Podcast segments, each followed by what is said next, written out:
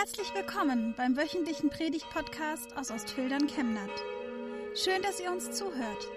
Schön, dass Sie auf diesem Weg Teil unserer Gottesdienstgemeinde sind. Liebe Gemeinde, um den Glauben geht es also in der Jahreslosung, hier in der Schriftlesung. Glaubt an Gott und glaubt an mich. Und dann kommt gleich dieser Thomas, der Zweifler, der mir ja sehr sympathisch ist. Wie können wir das alles wissen? Ich glaube nicht alles. Es fällt mir schwer. Wo soll es hingehen? Hören wir zur Einstimmung und sehen dazu auch ein kleines Video mit einem Lied zur Jahreslosung, das wir dann als Unterbrechung der Predigt ähm, auch miteinander singen wollen.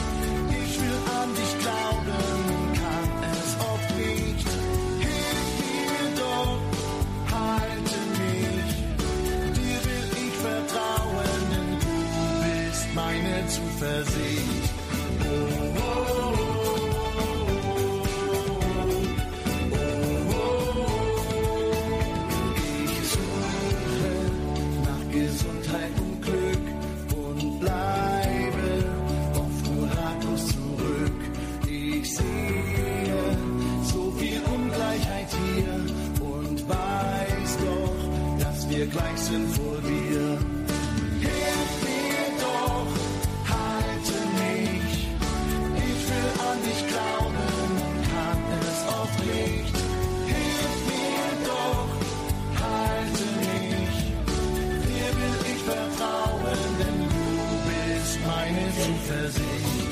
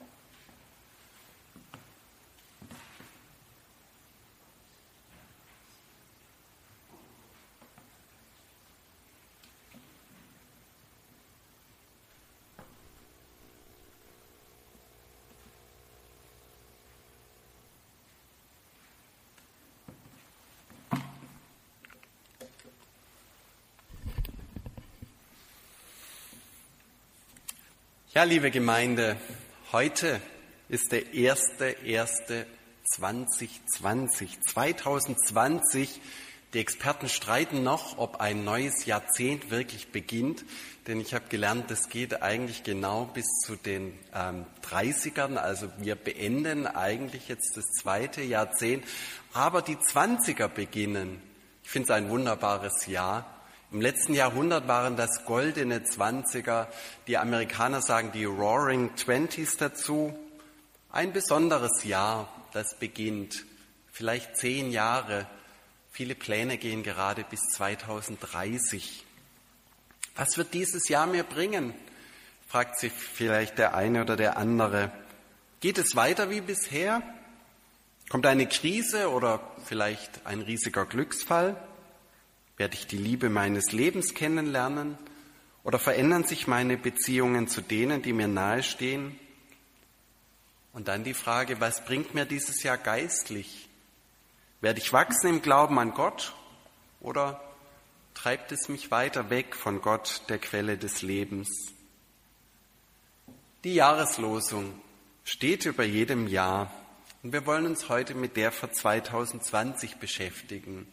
Es ist schön, wenn ein, so eine Jahreslosung durchs ganze Jahr begleitet. Und bestimmt kennen viele noch die Jahreslosung der vergangenen Jahre. Vielleicht leuchtet noch etwas auf, was man erlebt hat. Vielleicht weiß jemand noch, was 2019 war. Genau. 2018 Kommt jemand noch drauf? Ich will dem Durstigen geben von der Quelle des lebendigen Wassers umsonst. Jetzt wird es schwieriger. Das Reformationsjubiläumsjahr. Gott spricht, ich schenke euch ein neues Herz und lege einen neuen Geist in euch.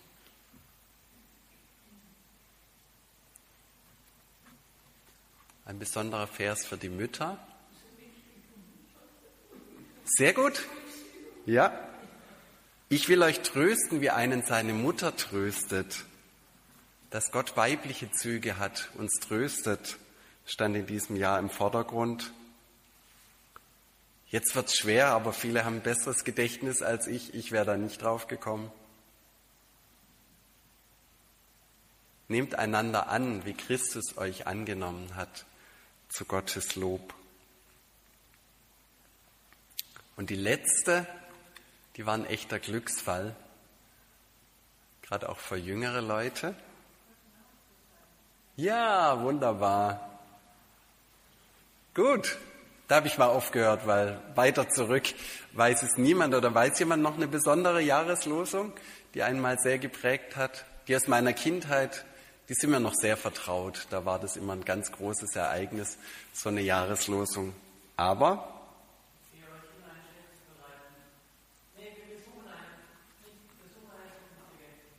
Zukünftige Stadt, die wir suchen. Sehr gut, ja, da kann ich mich auch dran erinnern. Das ist ein bisschen länger her schon.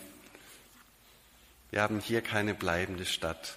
Und jetzt eben 2020. Ich glaube, hilf meinem Unglauben. Schön und prägnant. Es klingt neben dem kirchlichen Dauerthema Glaube, das ist ja das Zentrale, hier auch sehr deutlich der Unglaube an, der Zweifel, das nicht mehr glauben können.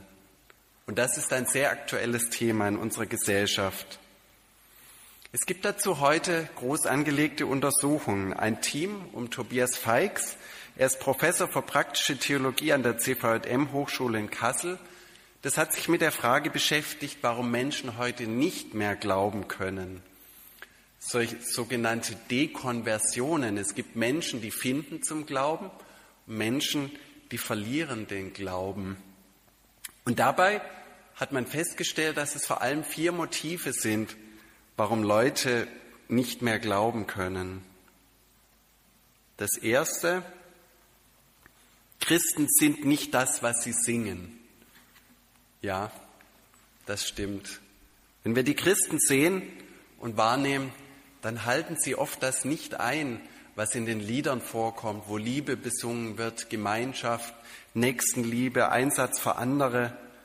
Da gibt es auch Christen, die extrem enge Moralvorstellungen haben, die einengen und gesetzlich sind. Da gibt es Menschen, die verletzen, mit denen man sich nicht versteht, die Macht ausüben oder ganz schrecklich sogar Missbrauch, selbst Geistliche. Wir haben in den letzten Jahren viel davon gehört. Das zweite Motiv ist nicht die Moral, die nicht passt zu dem, was gelehrt wird und gesungen wird, sondern der Intellekt. Solche Leute sagen, ich habe viel gekämpft, aber ich habe irgendwann gemerkt, das passt nicht zusammen mit dem, was ich sonst so denke und weiß. Denn vieles, was in der Bibel steht, passt nicht so ohne weiteres zum heute gängigen naturwissenschaftlich geprägten Leitbild das geht schon immer früher los, schon in der Grundschule widersprechen einem Schüler, wenn man ihnen erzählt, so hat Gott die Welt geschaffen, dann haben die irgendeine Dokumentation aus dem Fernsehen im Hinterkopf und sagen, nein, da gab es den Urknall und dann ja, Millionen Jahre war das so. Wie bringt man das zusammen? Intellektuelle Zweifel. Und das sind nicht unbedingt die dümmsten, die solche Zweifel an Gott bekommen und dann nicht mehr glauben können und dann oft mit einem Humanismus, so wird es in der Studie beschrieben, weitermachen, Gutes tun wollen, aber ohne von Gott motiviert zu sein. Ein drittes, das Leitmotiv Identität. Manche sagen, vieles von dem, was ich früher gelernt habe, vor allem in meiner Kindheit, als ich jung war, als ich hineingewachsen bin in den Glauben, das gibt für mich heute keinen Sinn mehr. Wenn man christlich oder sogar sehr christlich erzogen wurde, kann das der Fall sein. Und solche Leute, wenn sie dann erwachsen werden, die verabschieden sich nicht nur von ihrer Kindheit und dem Umfeld, wo sie aufgewachsen sind, sondern manchmal auch von ihrem Kinderglauben. Sie schaffen es nicht, erwachsen zu glauben, ihren eigenen Glauben zu finden. Ich habe in meiner Jugend manchmal gesagt, ich habe zum Glauben gefunden, als ich gemerkt habe, ich darf anders glauben, als es meine Eltern tun. Das ist ein wichtiger Schritt. Aber manche gehen diesen Schritt nicht und verabschieden dann alles miteinander. Sie haben einfach eine andere Identität. Oft auch durch einen Wohnortwechsel, dass man eine Ausbildung woanders beginnt oder ein Studium einfach mit anderen Leuten zusammen ist. Und schließlich ein viertes Motiv. Mein Problem ist, sagen solche Leute, ich habe einfach kein Vertrauen mehr zu Gott. Der Glaube ist verschwunden. Die Gottesbeziehung ist nicht mehr da, ist nicht mehr lebendig. Was früher da war, gelebt wurde, geht einfach weg. Oft ist es der Fall, dass man in einer Sache Gott um Hilfe gebeten hat und dann bekommt man keine. Ein Schicksalsschlag hat solche Menschen getroffen. Das Bild vom liebenden Gott, der es gut mit mir meint, hat Risse bekommen. Interessant, was die Autoren dieser Studie sagen, dieses letzte Motiv, was im Zentrum des Glaubens ist und der Gottesbeziehung, kommt eigentlich relativ selten vor. Oft sind es eher die anderen drei. Unglaube, Zweifel. Die Kirchen werden leerer Glaube verändert sich in unserer Zeit. In der Bibel gibt es verschiedene Sorten von Bibelversen. Manche Verse in der Bibel, die stehen ganz für sich, sind prägnant. Das sind manchmal Psalmverse, die man gut einzeln lesen kann. Und dann gibt es Verse, die sich nur erschließen, wenn man den ganzen Zusammenhang dazu kennt. Die Jahreslosung ist manchmal ein bisschen gefährlich und wir haben auch so eine vor uns, die so wunderbar prägnant klingt. Aber das ist eine, wo wir uns die ganze Geschichte anschauen müssen, die dieser Vers Huckepack mit sich trägt. Und das ist für heute der Predigtext. Denn erst durch diese Geschichte gewinnt diese Aussage, dieses Gebet aus dem Mund eines Vaters an Konkretion. Schauen wir uns also diesen Text an, der dahinter steht. In Markus 9 steht die ganze Geschichte. Jesus kam mit den drei Jüngern, heißt es dort, zu den anderen zurück. Er fand eine große Volksmenge um sie versammelt. Darunter waren auch einige Schriftgelehrte, die mit den Jüngern stritten. Die Volksmenge sah ihn sofort und wurde ganz aufgeregt. Die Leute liefen zu ihm hin und begrüßten ihn. Und er fragte sie, worüber hattet ihr Streit mit meinen Jüngern? Ein Mann aus der Volksmenge antwortete, Lehrer, ich habe meinen Sohn zu dir gebracht. Er ist von einem bösen Geist besessen, der ihn stumm gemacht hat. Wenn der Geist ihn packt, wirft er ihn zu Boden. Er bekommt Schaum vor den Mund, knirscht mit den Zähnen und sein ganzer Körper verkrampft sich. Ich habe deine Jünger gebeten, dass sie den Geist austreiben, aber sie konnten es nicht. Da antwortete er ihnen, was seid ihr nur für eine ungläubige Generation? Wie lange soll ich noch bei euch bleiben? Wie lange soll ich euch noch ertragen? Bringt ihn zu mir. Und sie brachten den Jungen zu Jesus. Sobald der Geist Jesus sah, schüttelte er den Jungen durch heftige Krämpfe. Er fiel zu Boden, wälzte sich hin und her und bekam Schaum vor den Mund. Da fragte Jesus den Vater, wie lange hat er das schon? Er antwortete von klein auf. Der böse Geist hat ihn auch schon oft ins Feuer oder ins Wasser geworfen, um ihn umzubringen.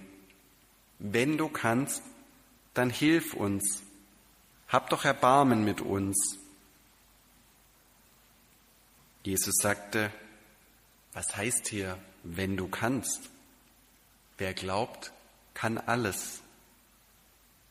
Da schrie der Vater des Jungen auf, ich glaube, hilf meinem Unglauben. Immer mehr Menschen kamen zu der Volksmenge. Als Jesus das sah, gebot er dem unreinen Geist, du stummer und tauber Geist, ich befehle dir, verlasse den Jungen und kehre nie wieder in ihn zurück.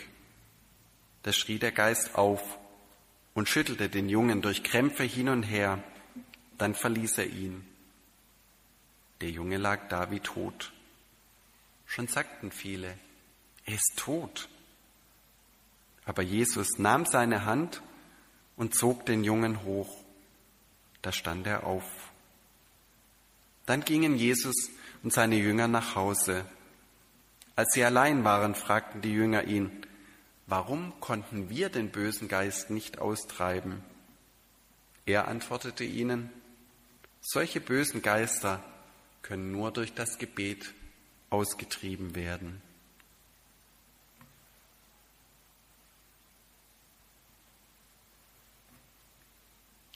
Widmen wir uns zuerst einmal dem Skeptiker, diesem Vater, den die Not zu Jesus treibt. Reden wir über den Skeptiker und Zweifler Thomas auch in uns. Dieser Vater ist durch persönliches Leid sehr herausgefordert. Sein Sohn hat nach heutiger Diagnose vermutlich eine Epilepsie. Damals deutete man das als Besessenheit durch einen bösen Geist, was gut nachvollziehbar ist. Und das Heilungswunder ist in beiden Vorstellungen ein echtes Wunder. Zuerst geht dieser Vater zu den Jüngern Jesu, weil Jesus gerade weg ist. Die können nicht helfen obwohl Jesus auch ihnen den Auftrag gegeben hat, zu verkündigen und Wunder zu tun. Wird Jesus, der Rabbi, der Meister es schaffen? Da ist es wieder, dieses Motiv des Unglaubens, dass die Christen nicht so sind, wie Christus es will. Die bekommen es nicht hin, dass es mir besser geht. Das sind die Erfahrungen mit Kirche, mit dem Bodenpersonal Gottes, wo es Enttäuschungen gibt, wie es ja auch dieser Vater macht. Zum Glück geht der nicht gleich frustriert nach Hause, als die Jünger ihm nicht helfen können. Dann wäre die Geschichte nämlich sofort vorbei, sondern er nutzt seine Chance und geht zum Meister selbst, schildert ihm noch einmal das Problem. Wir können daraus lernen, dass sich wahrer Glaube an Jesus ausrichtet dass wir uns nicht vom Bodenpersonal abschrecken lassen sollen, von den Mitchristen und denen, die Ämter haben in der Kirche. Jesus ist der Entscheidende. Aber auch der löst dieses Problem nicht einfach mit einem Machtwort. Ein Geheimnis ganz vieler Wunder Jesu im Neuen Testament ist, dass er zuerst den Glauben provoziert und sehen will, das Vertrauen, dass er überhaupt helfen kann und erst dann, nachdem er gefragt hat, willst du gesund werden? Glaubst du, dass ich das kann? Erst dann geschieht das Wunder. Dein Glaube hat dir geholfen. heißt es bei solchen Wundern ganz oft im Nachhinein. Diese Formel fehlt hier, aber wir können sie mitdenken. Es war Jesus wichtig, dass jemand vertraut, damit ein Wunder geschieht. Jesus, und das müssen wir uns vorstellen, hält es aus, dass dieser Junge vor seinen Augen einen heftigen Anfall bekommt. Er hat Schaum vor dem Mund, er liegt auf dem Boden, wälzt sich, hat Zuckungen. Das muss ein schrecklicher Anblick sein. Aber Jesus diskutiert mit dem Vater. Er will trotzdem, dass dieser Vater Vertrauen zu ihm fasst. Aber seine Bitte kommt nur halbherzig, halbgläubig. Wenn du kannst, dann hilf uns doch. Wenn wir ehrlich sind, kennen wir das gut. Wir sind meist doch irgendwie schwachgläubig, restgläubig, nicht richtig ungläubig, aber doch so zaghaft im Vertrauen auf Gott, dass wir uns kaum trauen, um das zu bitten, was uns wirklich wichtig ist, was ein Wunder wäre, wenn es geschehen würde. Wenn du kannst, Gott, hilf mir doch. Aber ganz sicher bin ich mir nicht, ob du das kannst. Trotzdem ist das besser als nichts, so zu Gott zu kommen. Es ist ein Anfang, an den Gott anknüpfen kann. Und Jesus knüpft an an diese Aussage des Vaters. Und dann kommt erst die Aussage der Jahreslosung. Unterbrechen wir an dieser Stelle die Predigt und singen miteinander das Lied mit der Jahreslosung. Ich glaube.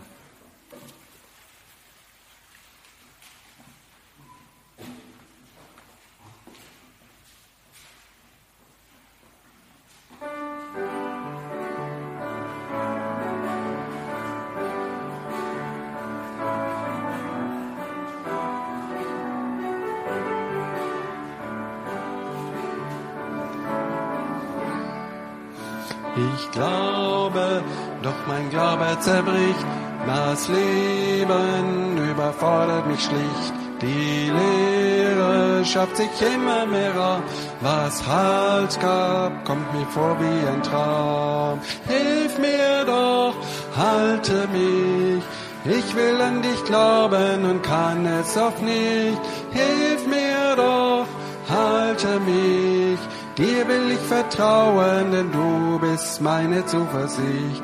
Oh, oh,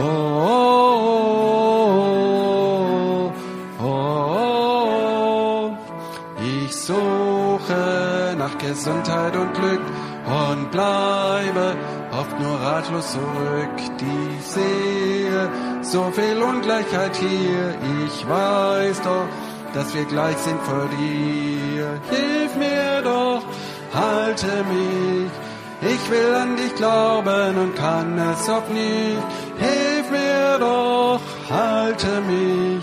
Dir will ich vertrauen, denn du bist meine Zuversicht. Oh, oh, oh, oh, Ich hoffe, doch die Hoffnung verfliegt und frage, ob das Gute wohl siegt. Die Zukunft scheint oft dunkel und schwer. Ich pleite, bleibe bei uns, o oh Herr. Hilf mir doch, halte mich. Ich will an dich glauben und kann es oft nicht. Hilf mir doch, halte mich. Dir will ich vertrauen, denn du bist meine Zuversicht. oh, oh, oh.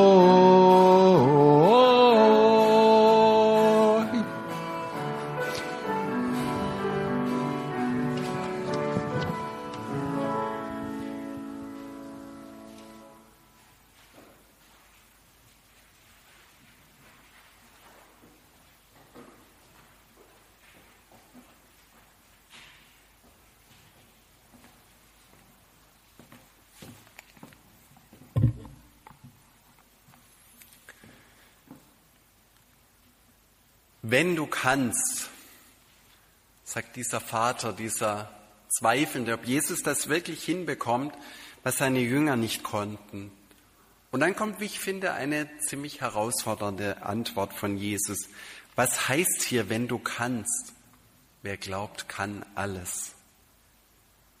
Mich erinnert es ein bisschen an Jesus auf dem See, der Petrus einlädt, auf dem Wasser zu ihm zu kommen.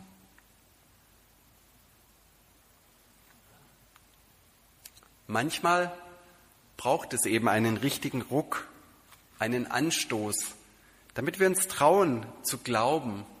Da muss etwas von außen kommen, damit dieser Sprung in den Glauben, wie Sören Kierkegaard das formuliert hat, gelingt, dass wir uns trauen, Jesus etwas zuzutrauen.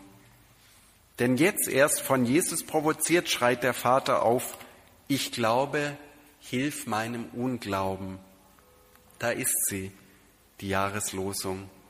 Und auf die folgt dann später, wir haben das gehört, die Heilung.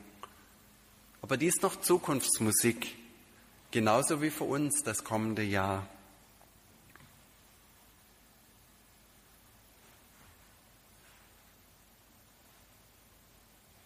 Hier haben wir nun die ganze Jahreslosung vor Augen. Was kann sie uns mitgeben für dieses Jahr? Ich möchte Ihnen noch drei kurze Gedanken mitgeben. Das erste, es ist wichtig und völlig in Ordnung, dass wir unseren Zweifel, unseren Unglauben zugeben. Jesus gegenüber, aber auch den Menschen gegenüber. Gott sind ehrliche Zweifler lieber als heuchlerische 150 Prozent Gläubige, denen man nie anmerkt, dass sie im Herzen auch Zweifel haben, wie das wohl jeder Gläubige hat immer wieder. Gott sieht sowieso in unser Herz. Ihm müssen wir nichts vorspielen. Er sieht unseren Glauben. Und wer ein Glaubensding völlig ohne Zweifel ist, wer immer voll auf Gott vertraut, egal was im Leben passiert, der hat wahrscheinlich noch nicht viel mit Gott erlebt. Denn der stellt unseren Glauben immer wieder auf die Probe. Martin Luther hat mal gesagt, dass die Anfechtung zunimmt, je mehr Erfahrung wir im Glauben haben. Und diese Begeisterung vor Gott und Jesus ist eher etwas für Leute, die gerade erst zum Glauben gefunden haben. Zweifel dürfen wir zugeben, darüber ins Gespräch kommen. Das Zweite, ich glaube, diese erste Aussage, das ist ein, ich glaube schon irgendwie. Und es ist wichtig, dass das ausgesprochen wird. Credo heißt das auf Lateinisch. Sich zum Glauben an Jesus bekennen, dazu gehört Mut. Gerade heute, wo die religiöse Vielfalt und der Unglaube in unserer Gesellschaft zunimmt. Wie oft werden wir das schaffen in diesem Jahr, ein mutiges Ich glaube auszusprechen? Ich glaube aber an Gott, egal wie schwer mir das manchmal fällt, in einer Diskussion zu sagen, wo es um heikle Themen geht, mit Arbeitskollegen, in der Verwandtschaft, mit Freunden, mit denen wir ins Gespräch kommen. Ja, ich glaube das zu sagen, wenn andere fragen, glaubst du das wirklich? Sprechen wir es immer wieder aus. Denn gerade wir in Deutschland sind eine Gesellschaft, wo man Religion gern zur Privatsache macht und nicht den Mut hat, sich auch dazu zu bekennen. Und dann diese zweite Hälfte, hilf meinem Unglauben. Ich glaube, das ist vielleicht die Aussage, die man am leichtesten missverstehen kann. Das bedeutet weniger, dass Gott dem Unglauben selber hilft, sondern es bedeutet, dass Gott diesem Unglauben abhelfen soll, zur Hilfe kommen soll. Unterstütze meinen schwachen Glauben, damit er stark wird. Ich kann selber meinen Glauben nicht einfach steigern. Dazu bin ich auf Hilfe von außen angewiesen. Unsere Zweifel, unser fehlendes Vertrauen können wir eben nicht in einem heroischen Akt einfach beseitigen, indem wir uns das vornehmen, ab sofort nicht mehr zu zweifeln. Da brauchen wir Hilfe von außen. Da müssen wir uns auf Jesus, den Rabbi, einlassen, der uns auch so weit bringen wird wie diesen Vater, bis wir das sagen können, ja, ich glaube, hilf meinen Zweifeln, dass sie nicht zu stark sind. Denn dann kann auch tatsächlich dieses Wunder geschehen. Gott kann auch uns diesen Weg führen, uns überführen, damit wir zu Glaubenden werden. Und unser Glaube muss nicht riesengroß sein. Auch das ist eine Botschaft dieser Jahreslosung. Denn dafür muss man einmal die Parallelstelle anschauen in Matthäus 17. Da kommt ein wunderbares Wort, das mit der Größe des Glaubens spielt. Da heißt es nämlich, wenn euer Glaube nur so groß ist wie ein Senfkorn, und das ist mini und ganz klein, dann könnt ihr diesem Berg befehlen, geh von hier nach dort, und er wird dorthin gehen. Dann wird für euch nichts unmöglich sein. Es ist genau dieser kleine Glaube, den der Vater äußert, der Berge versetzen kann, wo Wunder geschehen. Dass jeder hier im Raum mit diesem Senfkornglauben im neuen Jahr gute Erfahrungen macht, dass wir kleine und große Wunder miteinander erleben, das wünsche ich uns. Amen.